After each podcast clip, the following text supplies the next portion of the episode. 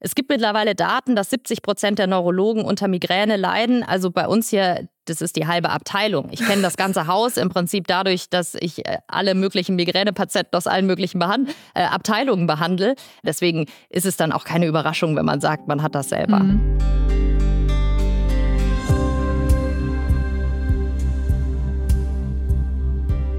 In dieser Folge von Frau Doktor übernehmen Sie haben wir wohl die Kopfschmerzexpertin Deutschlands zu Gast. Professorin Dagny Holle-Lee. Was nicht alle wissen, die Neurologin hat selbst eine Schmerzerkrankung, nämlich Migräne. Uns verrät sie, warum sie glaubt, dass das für ihre Karriere sogar von Vorteil gewesen sein könnte. Und wir sprechen mit ihr darüber, warum es dringend mehr Frauen in der Schmerzmedizin braucht. Mein Name ist Julia Rotherbel, ich bin Chefredakteurin der Apothekenumschau und wünsche euch jetzt viel Spaß beim Zuhören.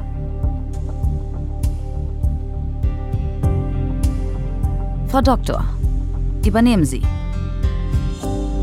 Ein Podcast von Gesundheit hören und Apothekenumschau Pro. Dagny, ich freue mich sehr, dass du meine Gästin bist. Herzlich willkommen in Frau Doktor, übernehmen Sie. Danke für die Einladung. Ich würde gerne ganz einfach am Anfang anfangen, nämlich ähm, bei dem Zeitpunkt, als du dich entschieden hast, Ärztin zu werden. Ich weiß, dass du aus einer Ärztefamilie kommst. Jetzt ist die Frage, war es so quasi alternativlos, auch diesen Beruf zu ergreifen oder hattest du vielleicht auch noch andere Dinge im Kopf, gegen die du dich dann am Ende aber entschieden hast? Ja, also wie gesagt, ich komme aus einer Ärztefamilie, da war es jetzt gar nicht so originell, auf die Idee zu kommen, Ärztin zu werden. Aber ich hatte durchaus auch äh, andere Gedanken. Also es gab eine Zeit lang, da habe ich überlegt, ob ich Chemikerin werden will. Und äh, ich habe auch immer mal mit dem Gedanken gespielt, Jura studieren zu wollen. Das hat dann mein Bruder gemacht, äh, der äh, dann diesen Part übernommen hat.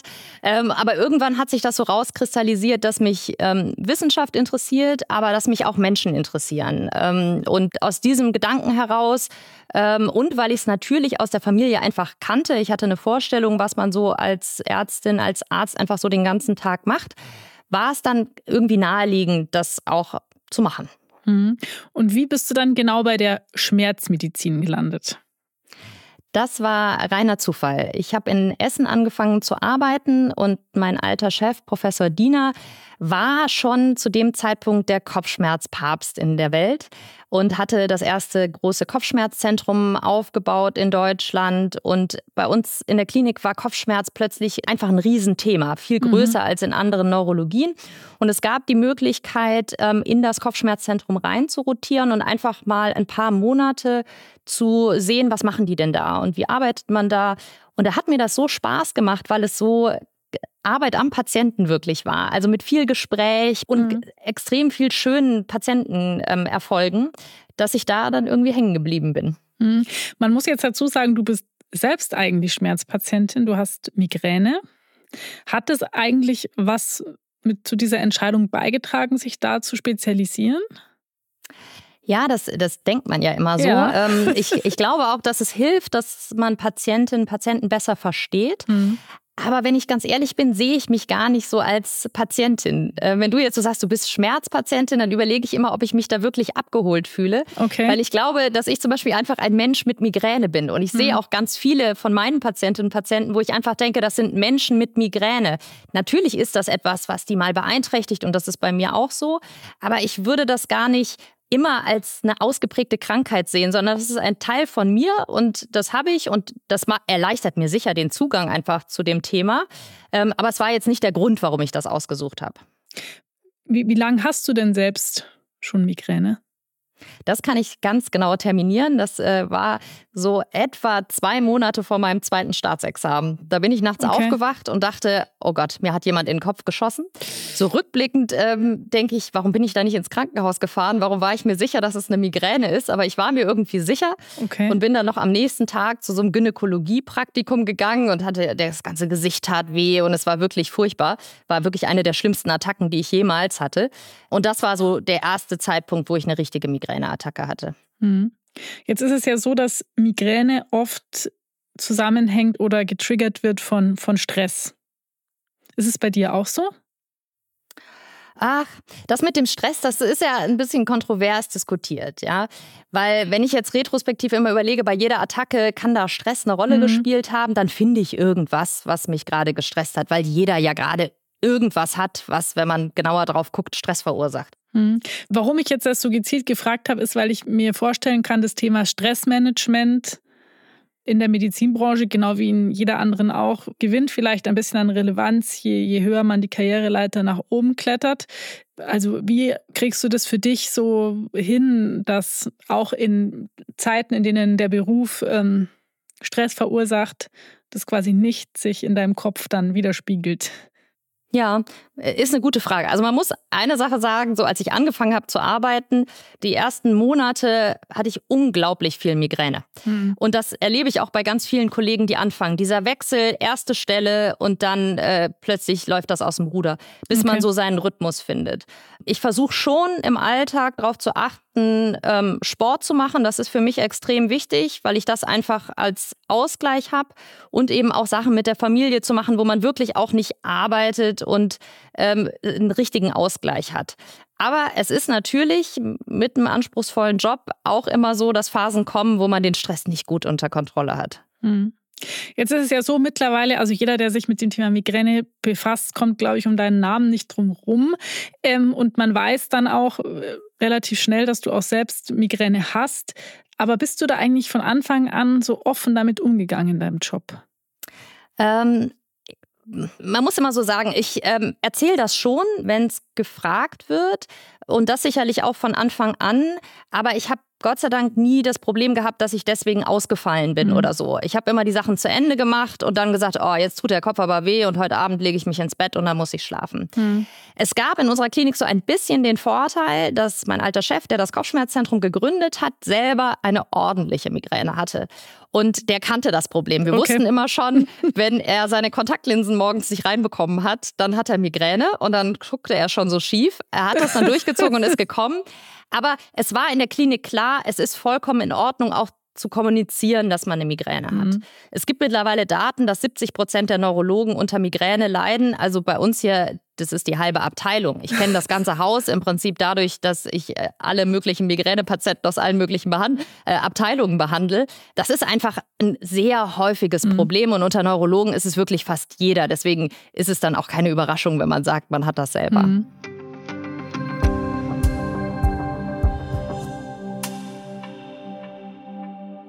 Der Podcast geht ja um Frauenkehren in der Medizin. Und ich finde ja, Migräne und Frauen hat so, also da hat man ja auch so Klischees im Kopf. Es gibt ja auch sehr gute Studien in Sachen Gender Pain Gap, die zeigen, dass, dass Frauen oft nicht ernst genommen werden mit ihren Schmerzen. Es gibt Untersuchungen, die zeigen, dass Frauen weniger Schmerzmittel ähm, verordnet bekommen als Männer.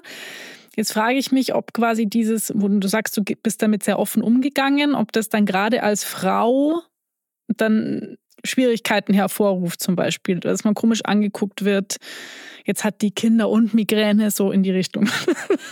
Ja, ich habe das Gott sei Dank selber nie erlebt, aber ich höre das natürlich immer wieder von äh, Patientinnen, die das einfach berichten, dass das auf der Arbeitsstelle zu sehr viel Widerstand, sehr mhm. viel negativen Erfahrungen führt klar, man fällt dann irgendwie montags aus und dann denken alle, naja, da hat sie jetzt das Wochenende verlängert ähm, oder so. Oder man geht früher nach Hause, man sieht es den Patientinnen nicht an. Ähm, ich habe, wie gesagt, den Vorteil, dass ich deswegen nicht jetzt irgendwelche größeren Ausfälle hatte oder mhm. wirklich ähm, ein Problem hatte, da meine Arbeit zu schaffen. Es war mehr so, dass wenn ich dann was hatte oder habe, es häufig auch am Wochenende kommt. Also so sehr arbeitgeberfreundlich ähm, sodass es auf der Arbeit nie wirklich einen Konflikt gemacht hat. Aber klar, das, das ist immer noch eine stigmatisierte Erkrankung. Es ist deutlich, deutlich besser geworden. Aber es ist immer noch so, dass ganz viele denken, dass es eine psychosomatische Erkrankung genau. ist. Genau. Also du erlebst es auch, wenn Patientinnen darüber berichten, dass das immer noch tatsächlich. Mh. Ganz häufig, ja. Und gerade wenn Patientinnen dann eine chronische Migräne haben und fast jeden Tag Kopfschmerzen haben, im Prinzip nie kopfschmerzfrei sind, dann ist das häufig immer noch so, dass die ganze Umwelt immer sagt, trink doch mal mehr oder mhm. geh doch mal spazieren oder geh doch mal zum Arzt, löst das Problem doch mal.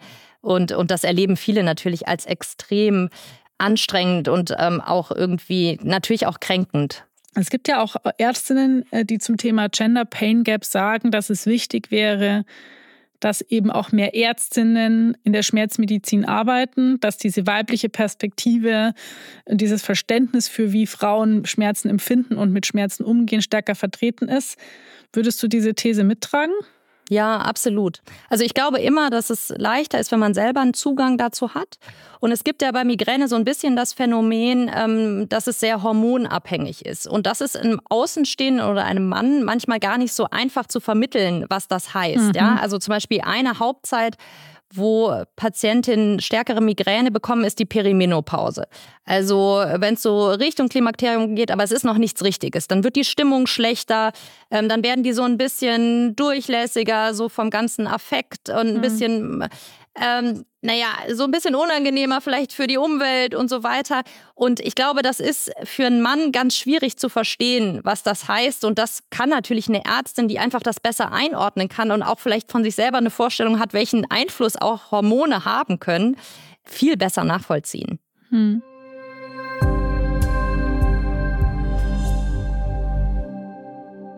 Wie würdest du denn sagen, ist die Situation momentan speziell in der Schmerzmedizin, was Frauenförderung und Frauenkarrieren angeht?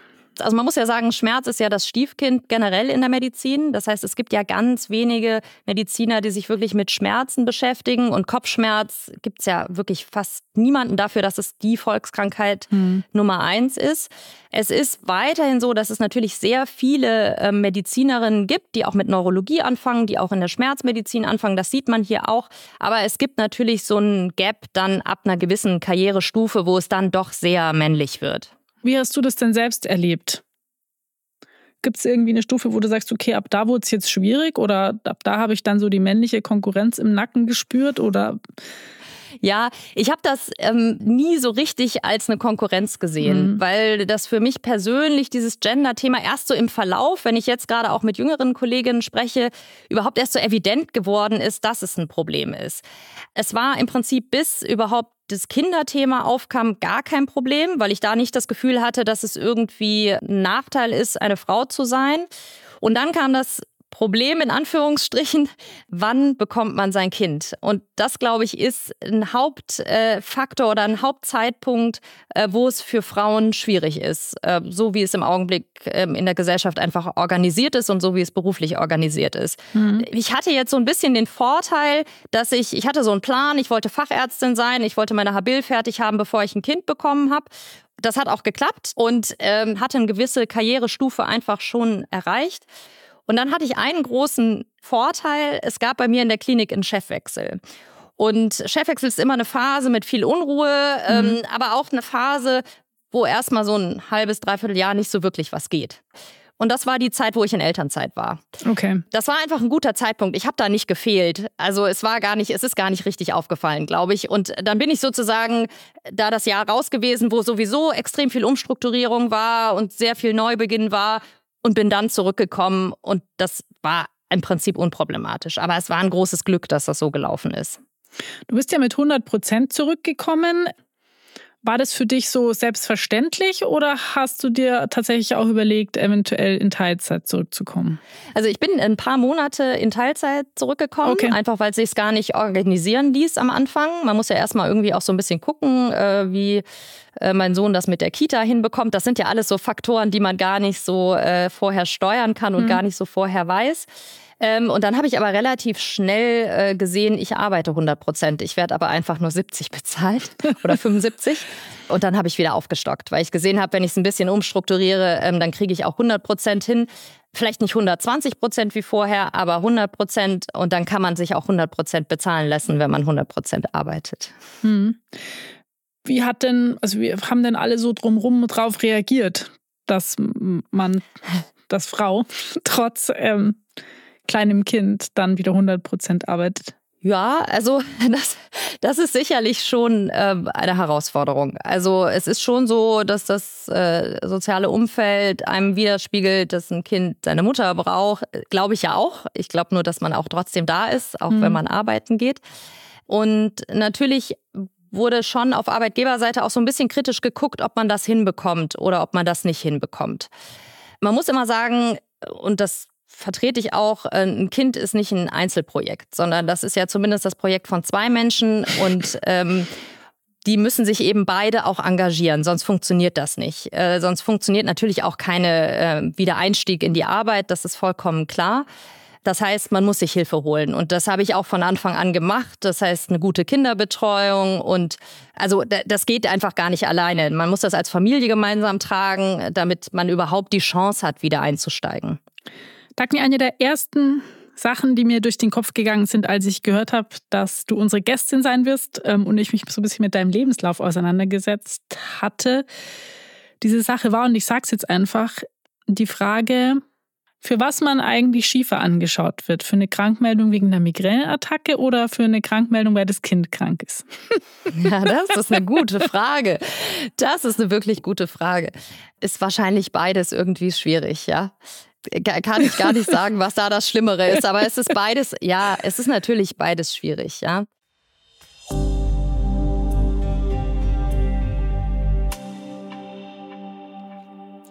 Jetzt hast du ja als Oberärztin die Möglichkeit, ähm, quasi so die Arbeit in deiner Abteilung so zu gestalten, wie du das auch für richtig hältst. Was machst du denn als Oberärztin, um Frauen zu fördern in deiner Abteilung? Also ich habe ganz äh, viele Mitarbeiterinnen immer wieder, ähm, die auch Kinder haben. Und ich gucke schon, ähm, dass man eben so diese klassischen Sachen, zum Beispiel, dass man eben keine Meetings morgens um sieben macht, ja, oder sowas, dass ich das einhalte. Ich kann das selber gar nicht, weil ich muss ja auch mein Kind versorgen. Aber zum Beispiel aktuell habe ich ähm, eine Kollegin, die fängt um neun an, weil die ihre mhm. Kinder einfach ähm, zur Schule bringt. Und wir haben ihre Teilzeitarbeit einfach so angepasst, dass sie das einfach hinbekommt, die Versorgung zu Hause. Und da muss man einfach ein bisschen äh, flexibler sein. Häufig ist es ja wirklich einfach ein Problem der Arbeitszeiten und der Flexibilität. Okay. Gibt es noch ein anderes Beispiel? Naja, und dann ist es schon so, ähm, dass ich versuche, in meinen Möglichkeiten, äh, junge Kolleginnen auch zu fördern und zu motivieren, sich das zu trauen. Mhm. Also meine Erfahrung mit den Jüngeren, ich hatte heute wieder, heute Morgen eine sehr nette Kollegin, die hospitiert hat und äh, die mir auch so erzählte, ja, sie weiß gar nicht, sie wünscht sich ein Kind und ob sie jetzt weiter die Karriere verfolgen soll. Meine Erfahrung ist, viele beschränken sich schon vorher, bevor überhaupt irgendwie ein Kind oder eine Familie da ist und überlegen, was dann vielleicht in zehn Jahren nicht möglich ist oder möglich ist. Ähm, und ich glaube, da hilft es schon und äh, das versuche ich im Rahmen von Mentoring, aber auch im Rahmen von persönlichen Gesprächen und Unterstützung. Einfach, dass man nochmal drauf guckt, was jetzt wirklich eine realistische Einschätzung der Situation ist und auch so ein bisschen zu motivieren, sich Sachen auch zuzutrauen. Hm. Woher hast du denn dieses Vertrauen genommen, dass das alles irgendwie aufgehen wird? Ja, also ich muss sagen, ich komme aus einer Familie, wo die Frauen immer gearbeitet haben. Mhm. Also ähm, meine, meine Mutter ist Ärztin, die hat da eine Leitungsposition gehabt. Das heißt, ich bin mit dem Gedanken schon groß geworden, dass das gar nicht untypisch ist, äh, dass das geht.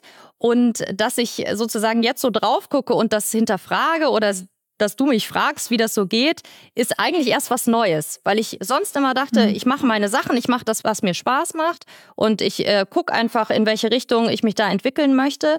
Und wenn Beschränkungen kommen, dann kommen die ja äh, automatisch, dann werde ich das merken, wenn irgendwas einfach sich nicht organisieren lässt. Aber was ich immer mir gedacht habe, ich lasse mich jetzt nicht beschränken durch etwas, was noch gar nicht da ist und was vielleicht auch gar nie so auftauchen wird. Mhm. Genau, du hast jetzt äh, schon klar gemacht, dass du selber das eigentlich nicht so gespürt hast. An welchen Punkten oder mit in welchen Gesprächen, in welchen Situationen hast du trotzdem gemerkt, dass Frauenförderung in der Medizin immer noch dringend notwendig ist? Nein, es ist trotzdem äh, natürlich so, dass ich das schon merke. Das ist überhaupt gar keine Frage. Ja, das ist hier im Oberarztteam in der Leitungsgruppe bin ich die einzige Frau. Mhm. Das ist natürlich ungewöhnlich, wenn alle anderen um einen Männer sind. Mhm. Und ich sehe ja auch, wie Entscheidungen getroffen werden und wer in welche Position gesetzt wird oder wer eben nicht befördert wird aufgrund des Geschlechtes am Ende, weil man es mhm. vielleicht einer Frau dann doch nicht zutraut. Das habe ich ganz häufig gesehen und das habe ich äh, auch erlebt. Ich glaube nicht, dass ich persönlich was nicht bekommen hätte äh, oder der Weg anders gewesen wäre als Mann, äh, weil ich es durchaus auch als einen Vorteil sehe in vielen Situationen, auch als Frau in dem System drin zu sein. Aber es ist trotzdem immer noch viel schwieriger und man muss sich mit viel mehr Widerständen auseinandersetzen, als man das als Mann muss. Hm. Was würdest du denn sagen? Wo würdest du Vorteile sehen als Frau? Das finde ich jetzt spannend. Ja. Für mich ist gute Medizin, dass man sehr viel mit Patienten spricht, dass man die gut versteht und das ist nicht, dass das nur Frauen können, keine Frage, auch Männer können empathisch sein, aber das ist sicher etwas, womit Frauen vielleicht häufiger sozialisiert sind und das vielleicht auch häufiger mal ähm, besser können oder sich auch in Situationen besser einzufühlen. Ich glaube, dass es für Teams besser ist, wenn da Frauen drin sind. Das ist immer meine Erfahrung gewesen, dass Teams aus Männern und Frauen viel, viel besser funktionieren, als wenn es nur Frauen oder mhm. nur Männer sind, weil es einfach ausgleichend wirkt und weil man auch Sachen auch auf einfach nochmal anders drauf guckt. Ja? Mhm. Und es nimmt häufiger mal auch ein bisschen Aggressionen raus, äh, wenn einfach noch Frauen dabei sind, weil das ist so ein bisschen glättet, glaube ich, von, von der Stimmung. Das habe ich auch schon gehört, dass die Gesprächskultur sich schnell ändert, sobald eine Frau mit dabei ist. Auf jeden Fall. Das tut mir manchmal leid für die Männer, weil ich weiß, dass, dass das durchaus das normale Gespräch stört. Aber ich glaube, für das Allgemeine ist es äh, ganz angenehm, wenn, wenn eine Frau mit dabei ist. Ja. Dagny, vielleicht so zum Schluss nochmal, weil du vorher schon gesagt hast, die Schmerzmedizin ist ähm, so ein bisschen ein Stiefkind. Brich doch mal eine Lanze für die Schmerzmedizin. Also das eine ist, es tut sich unglaublich viel wissenschaftlich in dem Bereich. Also es ist ein mega interessantes Fach ähm, für Studien. Man kann äh, mit Patienten arbeiten, man kann aber auch Nassforschung machen. Aber das Allerschönste ist die Arbeit mit Patienten. Ich habe immer wieder Hospitantinnen oder Kollegen, die ähm, hier einen Tag zugucken, die ganz begeistert sind, weil das so schön ist. Man macht ein Gespräch, man leitet eine Therapie ein, die häufig ganz einfach ist und die bei den allermeisten extrem große Erfolge hat. Man hat Patienten, die man wirklich gesund machen kann, die wieder am Leben teilhaben können. Und das ist was unglaublich Befriedigendes. Selbst wenn der ganze Tag ganz blöd war, kommt hier jeden Tag jemand rein, der sagt, sie haben mein Leben besser gemacht. Und äh, das macht natürlich mein Leben auch besser, weil man weiß, man macht einfach einen, einen guten Job. Ich finde das wirklich, das ist eine der schönsten Bereiche der Medizin, die man machen kann. Hm. Schmerzlosigkeit hat natürlich viel mit Lebensqualität zu tun. Hat extrem viel damit zu tun. Hm. Hm. Gut, Dagny, ich sage vielen Dank, dass du unsere Gästin warst. Das war ein tolles Gespräch und genau, vielen Dank. Ja, danke schön.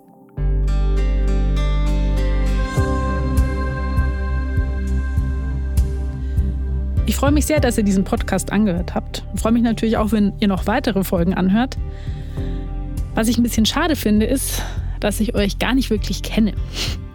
Das könnten wir ändern, indem ihr bei Spotify oder Apple Podcasts unter unseren Podcast kommentiert und uns zum Beispiel verratet, ob ihr selber in der Medizin tätig seid, ob euch diese Folgen inspirieren, welche Themen ihr vermisst bisher oder ob ihr euch eine bestimmte Gästin wünscht.